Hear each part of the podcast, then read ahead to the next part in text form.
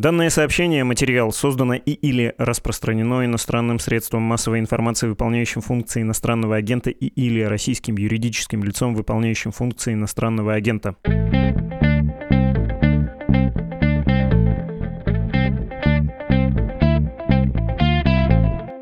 Здравствуйте, вы слушаете подкаст «Что случилось?». Здесь мы обсуждаем новостные сюжеты, которые долго остаются важными. Меня зовут Владислав Горин и спешу представить Дмитрий Кузнец, редактор отдела «Разбор». Привет, Дима.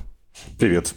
Бывали дни и выпуски этого подкаста, когда что-то неясное происходило на фронте, и благодаря тебе мы эту неясность развеивали. Нынче хочется поговорить о довольно прозрачном, ясном сюжете отступления российских сил их прокси, наступлении украинских сил.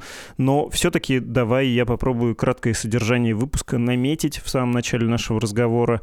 Я бы сказал, что есть несколько вопросов, которые хочется тебе задать, несколько больших вопросов.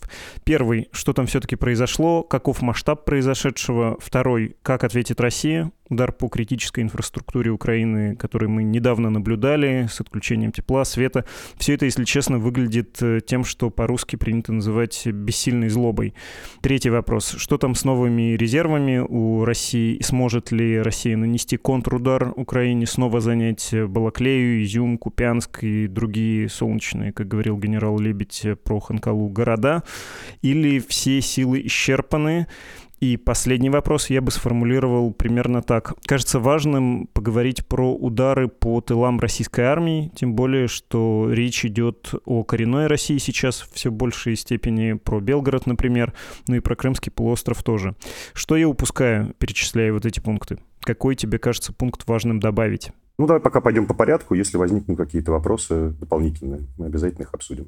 Хорошо, тогда, собственно, пункт номер один. Что произошло с украинской армией и с российскими, пророссийскими силами? Как ВСУ удалось нанести удар и, а, заставить российские силы оставить целый ряд населенных пунктов, б, вызвать психологический эффект, благоприятный для себя и неблагоприятный для Москвы? Все-таки во многом это было неожиданным, хотя много раз мы говорили, что это возможно. На самом деле, мы чаще говорили, что украинская армия не показала с начала войны способности проводить наступательные операции. Именно операции, то есть не контратаки какие-то локальные, тактические, а именно крупные наступательные операции. Вот теперь мы знаем, что украинская армия на это способна, и украинский генштаб способен их планировать. Это была хорошо спланированная, хорошо проведенная наступательная операция в масштабах целого оперативного направления. Это была операция на окружение крупной группировки российских войск, которая находилась в районе Изюма и южнее Изюма на другом берегу реки Северский Донец. Там был большой плацдарм, с которого российская армия, начиная с марта, пыталась вести наступление в сторону Славянска и Краматорска, то есть с севера наступала на Донбасс. Теперь, по результатам этой операции, у России нет возможности с севера наступать на Донбасс. То есть, если Российское Министерство обороны говорит, что это была перегруппировка для того, чтобы лучше наступать на Донбасс, можно сказать абсолютно точно, что в результате этой перегруппировки наступление на Донбасс осложнится. У российской армии стало меньше возможностей для того, чтобы Донбасс захватить. Было ли наступление осуществлено в слабых местах?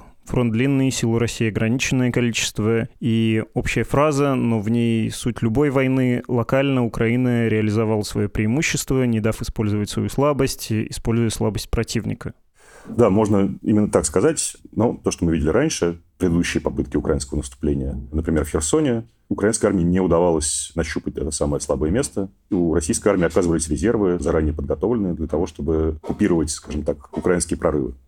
Наступление в Херсоне началось на неделю раньше, чем наступление под Харьковом. Там тоже был осуществлен прорыв в первый день наступления. Довольно глубокий, примерно на 7-8 километров в районе маленького села Сухой Ставок.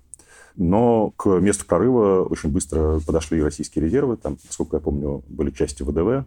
И этот прорыв был остановлен. Собственно, линия фронта с тех пор в этом районе не слишком сильно изменилась.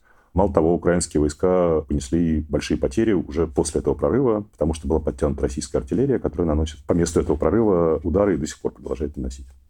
Это пример, скажем так, относительно неудачного украинского наступления. Что произошло под Харьковом, точнее, под городом Балаклея. Это был такой глухой угол фронта. Последний раз российская армия предпринимала попытки там по-крупному наступать. Это было еще весной. Попытка была неудачная. То есть российские войска в этом месте переправились через э, реку Северский Донец и пытались атаковать в южном направлении, то есть, опять же, в направлении Донбасса. и недалеко от Балаклеи в селе Гусаровка понесли большие потери, после чего фронт там застыл, и там мало чего происходило. И этот участок фронта, как и несколько других участков на Харьковском направлении, он стал донором для резервов и пополнений, которые отправлялись на другие направления. На тот же Донбасский фронт в южной его части, и даже, собственно говоря, под Херсон тоже были отправлены пополнения для того, чтобы отразить украинское наступление, которое там давно планировалось и открыто анонсировалось. В результате на этом фронте под Балаклеей находились мобилизованные из э, непризнанных республик Донбасса, а также резервисты, которые заключили контракты с российской армией по... Есть такая система БАРС, боевой резерв страны. Вот. Там люди заключали контракты на небольшие деньги для того, чтобы проходить э, периодические сборы, а в случае войны их могли отправить на фронт. Эта программа началась в 2021 году. Она была, как считается, провальной. То есть там удалось набрать только несколько тысяч человек. И вот эти вот люди тоже попали под Балаклею.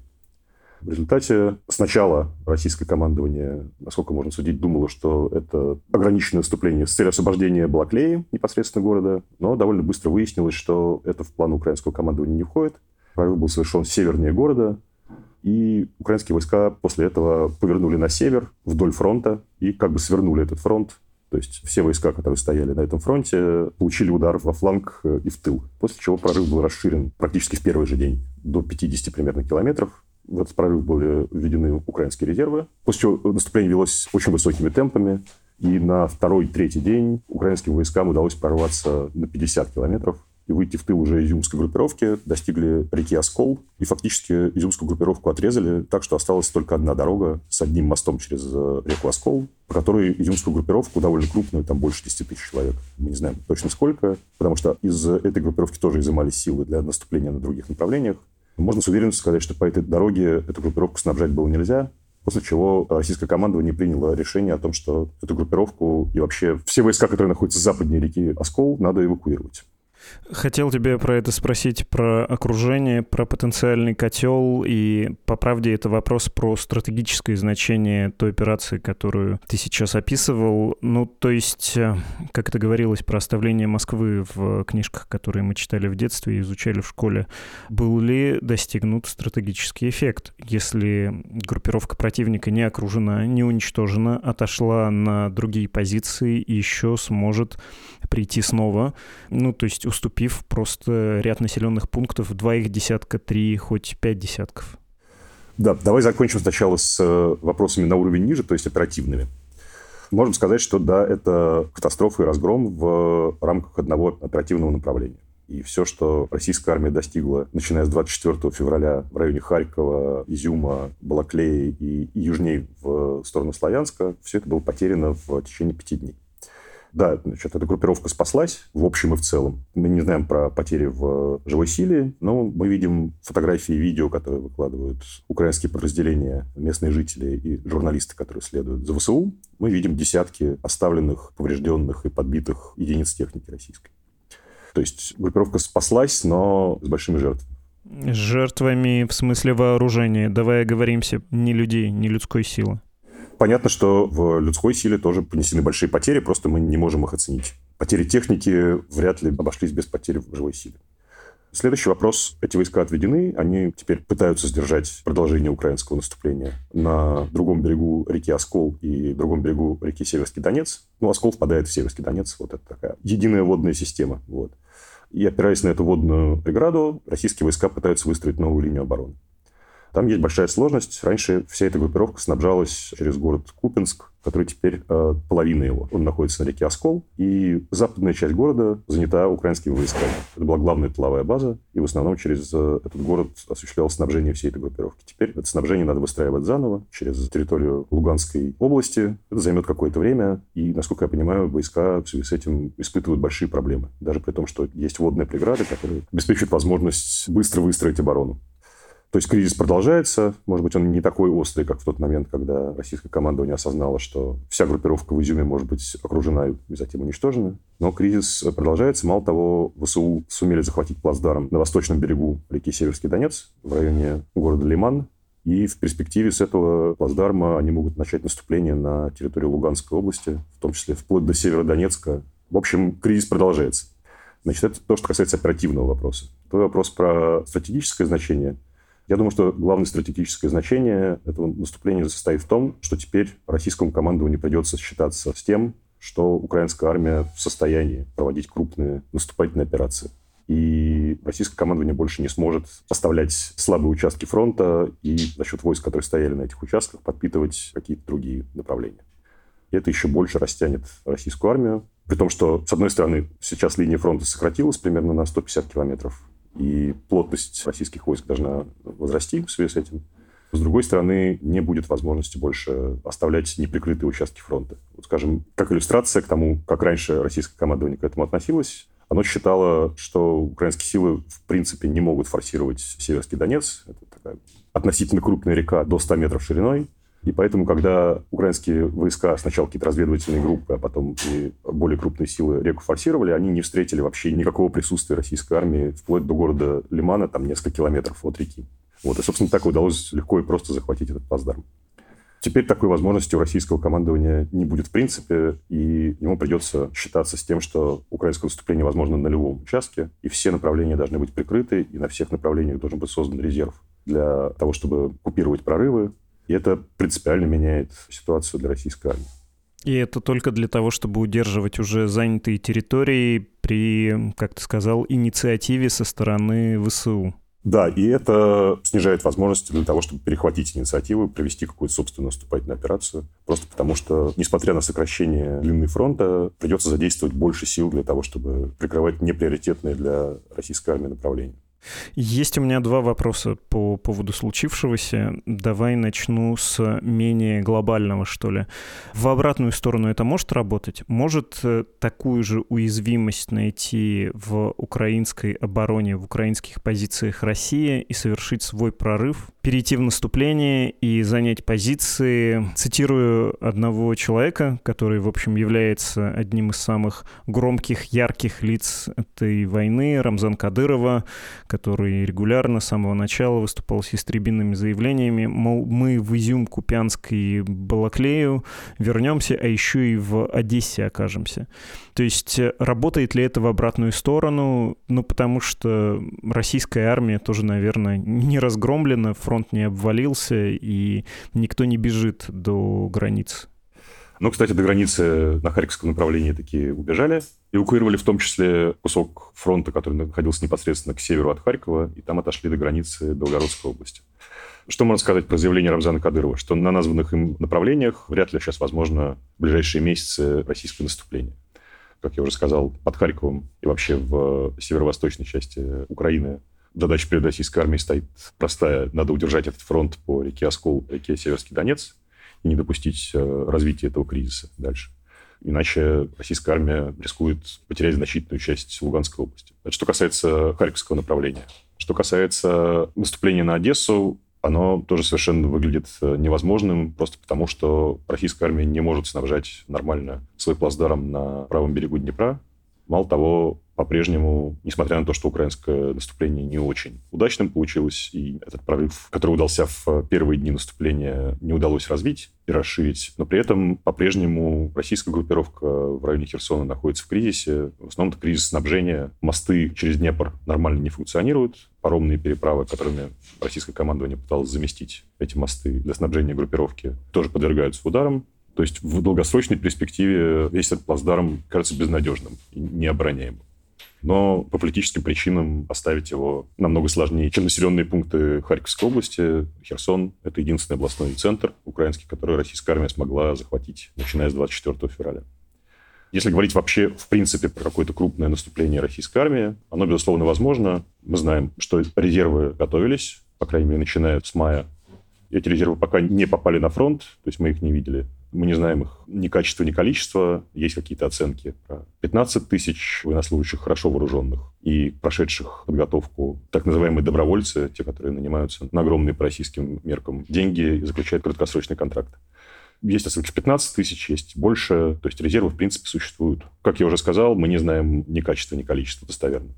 Но для того, чтобы Россия могла проводить крупные наступательные операции, ей нужно сменить и тактику, и стратегию. Нужно концентрировать войска, собственно, как это сделали в ВСУ в районе Балаклеи, на каком-то участке фронта перспективном, нужно перестать проводить многонедельную артиллерийскую подготовку, потому что таким образом российская армия снижает собственные потери, поскольку испытывает большой недостаток пехоты за счет большого расхода боеприпасов артиллерии, пытается снизить свои потери при наступлении, но таким образом российская армия обозначает место наступления, и украинское командование успевает перебросить туда резервы, и видим то, что мы видели все последние месяцы. Это продвижение на сотни метров в день, в лучшем случае на пару сотен метров. Медленное выдавливание украинских войск. Если российская армия продолжит наступать в том же духе, ну, во-первых, это нельзя назвать э, нормальной наступательной операцией, а во-вторых, в таких наступлениях просто будут израсходованы те самые резервы, которые создавались.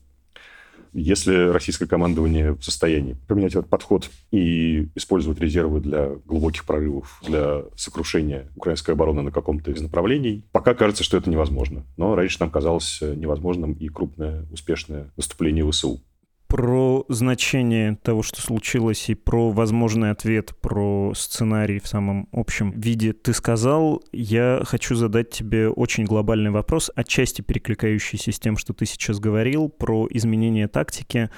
И Херсон, и вот это наступление последнее, оно что показывает? Можно ли сказать, что выявлено фундаментальное различие между двумя воюющими сторонами? Скажем, можно ли набраться смелости и заявить, что ВСУ, а, имеют такие силы, которые обладают преимуществом в живой силе, возможностях снабжения, оружия, какие-никакие поставки, да, все-таки играют роль. Б, лучше скоординированы, а российские силы все еще нет.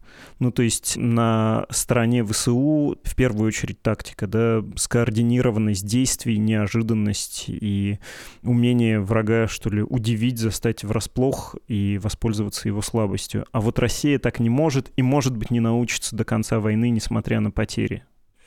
Ну, скажем так, это две очень разные армии, несмотря на то, что имеют общие корни. И каждая из этих армий имеет свои недостатки и свои преимущества. Украинской армии по-прежнему острый дефицит э, тяжелой техники, несмотря на поставки, которые шли все лето. Если говорить про ситуацию под Балаклеей и севернее, там скорее украинской армии было преимущество в тяжелой технике. Но мы не можем даже сказать, что там было преимущество украинское в артиллерии. Есть в этом большие сомнения. Мало того, было заранее известно о том, что это наступление произойдет.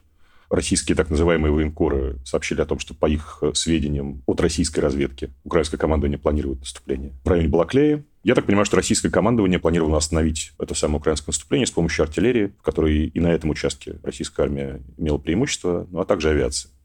И в этом плане, то есть в огневой мощи, российская армия, безусловно, по-прежнему превосходит украинскую. При этом мы знаем, что украинская армия количественно превосходит российскую, по крайней мере, ту часть, которая задействована в Украине. В чем очевидно преимущество, теперь уже это не подвергается сомнениям, очевидно преимущество ВСУ в информации, в разведке, в осведомленности о происходящем на поле боя. Сложно оценить сейчас, в какой степени это достижение, собственно, ВСУ, а в какой степени это последствия разведывательной помощи, которую оказывает Украине Запад. Но факт остается фактом. Украинское командование лучше понимает, что происходит на поле боя и в тылах российской армии, чем наоборот. И, видимо, будет еще длительный этап, он, можно сказать, уже начался, когда эти преимущества и недостатки двух армий будут, скажем так, взвешиваться в каких-то операциях. Но при этом не сказать, что у какой-то из сторон есть систематическое, определяющее сейчас свойство, которое может решить исход дела в пользу этой стороны или наоборот э, в пользу соперника, противника.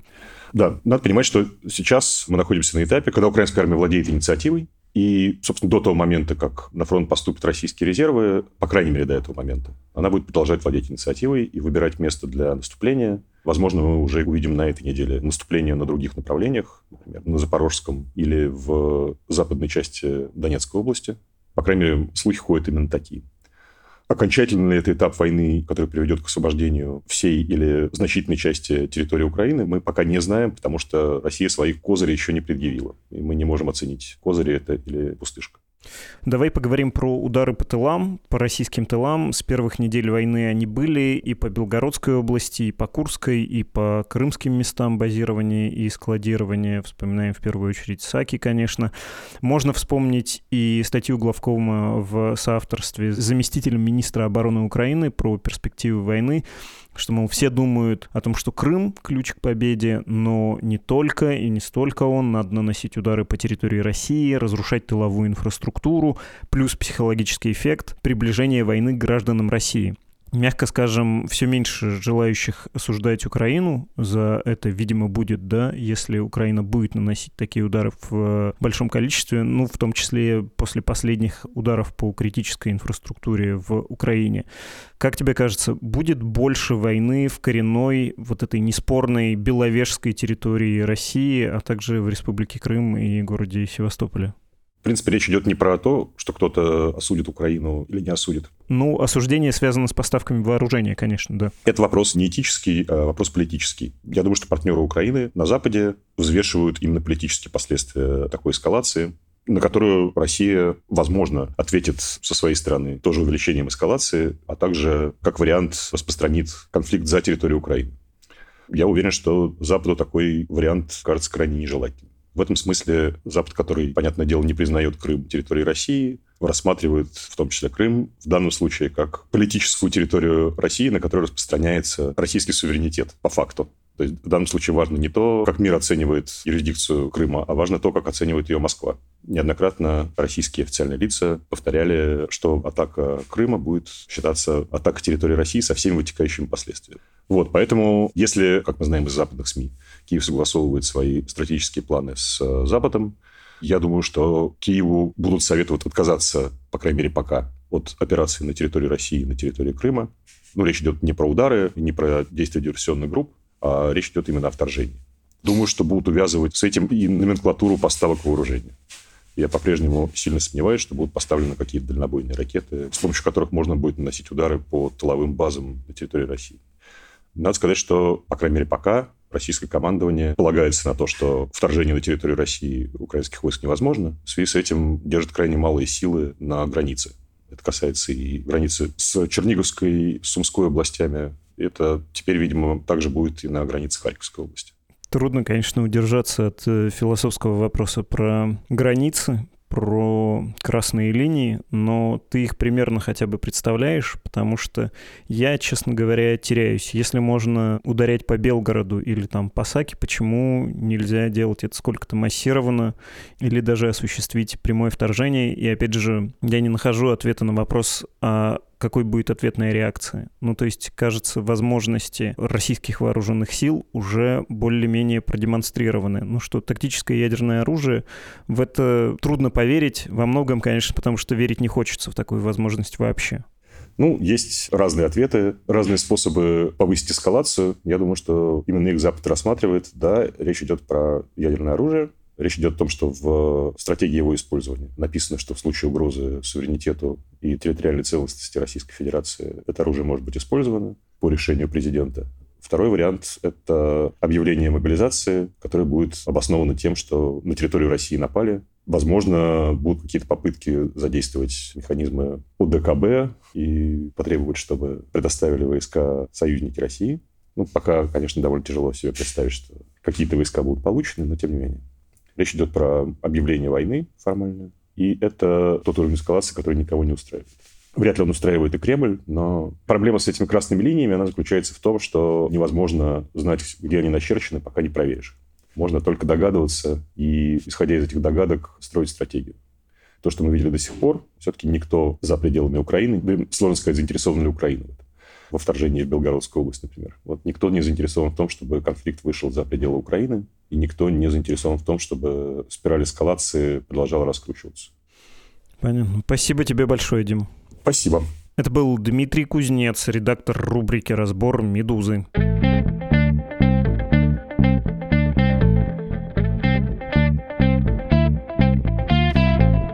Напоминаю, ваши письма вы можете отправлять на адрес подкаст собакамедуза.io. Через пару мгновений прочту одно или два.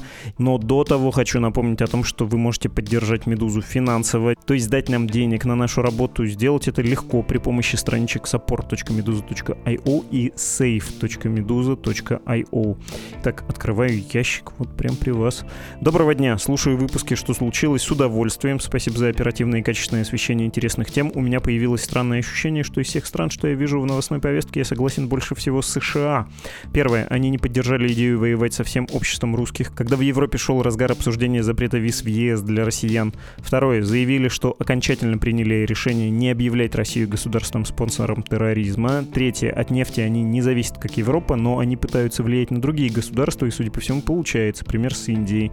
Четвертый пункт. Они поставляют очень много оружия Украине. Пятое. Специалисты по безопасности помогают в кибервойне. Наблюдая за всем этим, для меня их позиция формулируется как эффективная помощь Украине без дополнительных громких заявлений и ограничений. Для меня странно то, что я не наблюдаю ни одно другое государство, которое вело бы себя даже близко похожим образом. Может, это только так кажется, но факт в том, что по первым двум пунктам они явно не согласны с европейской частью НАТО, и это не говоря об их усилиях предупредить всех о войне. Почему так? С уважением, Дмитрий. Дмитрий, видимо, могут себе позволить, видимо, считают, что так они эффективнее выполняют свою роль мирового жандарма, как это говорится в официальных российских медиа. Ну и что уж там, мне тоже, конечно, очень симпатична их избирательность в применении ограничительных мер, не охальные и не оскорбительные воздействия на всех людей с российским паспортом, которые часто не столько эффективны, сколько символически унизительны и вряд ли способны привести к чему-то хорошему в будущем. Давайте попробую успеть прочитать второе письмо от Натали. За прошедшие полгода мне приходилось общаться с людьми очень разных специальностей, и процентов 90 из них говорили о том, как изменилась их привычная работа. Чья-то международная компания ушла из России, у кого-то возникли сложности с закупками и логистическими цепочками. Я встречал тех, кто уволился по моральным соображениям, чтобы не быть причастным к войне, но и тех, чья провоенная позиция была очевидна заранее, например, по зеткам на аватарках в WhatsApp встречал тоже.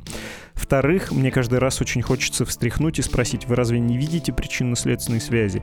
Но это, во-первых, противоречит деловой этике, во-вторых, небезопасно для меня. Учусь обходить острые углы, хотя иногда и противно становится от собственного молчания. А недавно мы принимали на работу молодого человека из Мариуполя. Ох, сколько вопросов мне хотелось ему задать, но побоялась задеть какую-то психотравму и не стала. Но он заговорил сам и, похоже, очень сильно задел мою. Так, я тут, э, простите, Наталья, не буду цитировать прямо, поскольку тут есть оскорбительный термин термин по принципу нации. Ну, в общем, да, про украинский народ э, он сказал, что не будет, как другие его представители, пытаться подгадить и будет хорошо работать. А, продолжаю прямо цитировать. Позже я до слез прокручивал эти слова в своей голове. Ни один человек не должен чувствовать себя так плохо и стыдно из-за своей национальности, как и пола, сексуальности и других независящих от него вещей. Почему он посчитал себя обязанным передо мной оправдываться? Пишу это сейчас и понимаю, что сама в поездках по Европе всегда всегда стесняюсь того, что приехала из России, старалась везде говорить по-английски, хотя в Литве, Латвии, даже Чехии местные иногда с легкостью сами переходили со мной на русский. Конец цитаты Натали. Могу только выразить вам сочувствие и сам, конечно, тоже ловлю себя на некоторой неоднозначности о том, что я не ожидаю ничего хорошего, когда говорю, откуда я, если приходится за границей с кем-то разговаривать. Спасибо всем, кто поделился своими чувствами. Обещаю письма, которые пришли в большом количестве, понемножечку разобрать. Все прочитать, в том числе в выпуске, чтобы и другие слушатели о ваших чувствах узнали, ну и, конечно, поддержали вас. И да, это был подкаст «Что случилось?», посвященный новостям, которые долго остаются важными. До завтра.